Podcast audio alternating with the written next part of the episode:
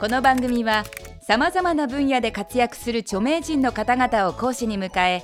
物事の真実真理を1分という制限時間内に語ってもらうタイムリミット型エンターテインメント番組である。前回に引き続き萩原健太先生に1分でわかるビーチボーイズスマイルについて講義をしてもらいます。2限目のテーマはスマイルがリリースされなかった理由。幻のアルバムスマイルはなぜリリースされなかったのでしょうか？制限時間は1分間。それでは萩原先生お願いします。スマイルというアルバムが出るはずだった1967年というとアメリカはですね、まあ、例えば公民権運動とかベトナム戦争とかそういったものが大きくその国全体を揺るがしてた時代で、えー、若者たちはそういうものに反抗するための一つの手立てとしてですねそのロックミュージックというのを使ったわけです。だからロックという音楽がどんどん外側に向かって広がっていこうとしていたんですね、えー、でそんな中でですねブライアン・ウィルソンという人は、えー、もう一度アメリカ本来の姿を見つめ直してみようじゃないかと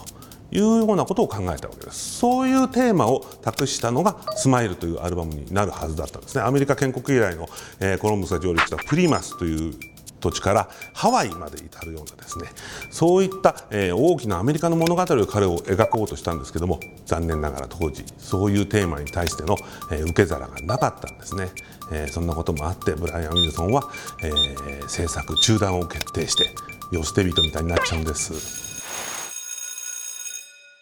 分かった言ったと言ってる萩原先生1分できっちり収まりましたが果たして言いたいことはすべて言い切れたのでしょうか？補足講義ではさらに詳しくお話ししてもらいます。リリースされなかった理由は周りの理解が少なかったからということでしょうか？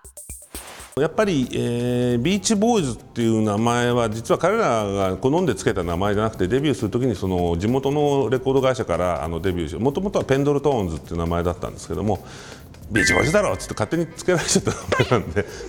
そのビーチボーイズっていう名前のイメージからするとやっぱ初期のような陽気で明るいサニーカリフォルニアって感じのヒット曲が一番やっぱりバンド名にはこうイメージとして合ってるんですよね。だけどそうじゃないもっとなんかこう内省的な音楽を作り始めるとどうもちょっとそれバンド名とイメージと合わないじゃんってことをね言われるようになってきて。でそれがレコード会社からも言われるしでもブライアンはそれに対して反抗しようとするんだけどメンバーの中でもちょっとこれ違うんじゃないのっていうやつまで出てきたりしてですね。ブライアンは一人取り残されてしまったという形なんですね。でも彼は一生懸命なんかいろんな音をですねそれまでのビーチボーイズというイメージを打ち破る音をですね作ったんですけども結局それを受け入れてくれる土壌がなかったというね。ことがその未発表につながっていってしまうということですね。もしスマイルがリリースされていたら当時の音楽シーンにはどのように受け止められたのでしょうか？ポール・マッカートニーが、ね、一番発売を心待ちにしてしかも一番発売を恐れていたアルバムっていうふうに言われてるんですね「スマイルっていうのはね。でポール・マッカートニーがその「スマイルを録音してる時にビーチボーイズのスタジオに遊びに来てでそのレコーディングの様子を見て帰り際に早く出した方がいいよそうしないと俺たちのサージェント・ペパーズって次のが出ちゃうからその前に出した方がいいよって言って帰ってったって話があるんですけどまあ、本当かどうか知らないですけど、あのー、そういう意味ではだから、まあ、要するに当時世の中に出なかったわけですけどポール・マッカートニーがそれだけ敏感に反応したということは何らかの形で大きな影響を残したはずだとは思うんですけどもそれ以上に僕多分出てたらですねビーチボーイズっていうバンドはもうその段階で解散してブライアン・ウィルソンはソロアーティストとしてその段階で新しい活動を始めていたのではないかなっていうような気がするんです。その辺が、まあ、ビーチボーイズファンとしては良かったのか悪かったのか一生の悩みです。当時ブライアン・ウィルソンと同じようなことを考えていたミュージシャンはいたのでしょうか？アメリカではなかなかそういうのがなかったかもしれないですね。あのブライアン・ウィルソンがそのペットサウンズってアルバムを作るときに一番刺激を受けたのがビートルズのラバーソウルってアルバムで、ただこれあのラバーソウルっていうのはあの US 版と UK 版と曲が違うんですよね。収録されてる曲が。で当然ブライアンは、えーまあ、同じアメリカで同じキャピトルってところに所属してたこともあってアメリカ版のラバーソウルを聴いたわけです。そうするとねあの夢の人っていうんで始まるんですよ。フォークみたいな感じの曲カントリーみたいな曲で始まる。なんかそういうねすごくあのなんかルーツを意識したアルバムだなっていうふうにブライアンは感じたらしくてそこでなんか自分もそういうあの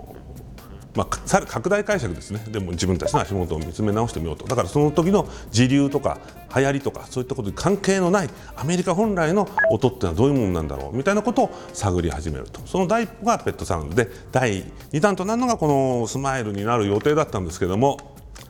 そんなの売れないよって言われて終わっちゃったんですね。録音されたテープをすべて燃やしたという噂は本当ですか？そう全部テープ焼いたって噂はあるんですけどただねあのこれ全部ブートレッグ海賊版なんですけどその当時スマイルのために、えー、残した音源みたいなのがいっぱい入ってるんですよ。まあ、こんだけ残ってんだから焼いてないんじゃないかなって思うんですけどね。で、えーまあ、焼いたものも一部あったかもしれないですけどね、うん、でも割と実は取ってあるんじゃないかとでブライアンも最近忘れたふりしてるけど全部覚えてんじゃないかな若干 そんな気がしたりしてます。本日の講義はここまで。萩原先生ありがとうございました。それでは本日のポイントをおさらいしましょう。スマイルはメンバーやレコード会社に理解されなかったためにリリースされなかった。ポール・マッカートニーはスマイルを早くリリースするように進めた。スマイルが出ていたらビーチボーイズは解散していたかもしれない。萩原健太先生次回の講義はブライアン・ウィルソン名義のスマイルです。1分でわかる大学ホームページでは過去の講義も見ることができます。1分でわかる大学のホームページは www .&smile.tv テレビスマイル1分でわかる大学本日はこの辺で閉校。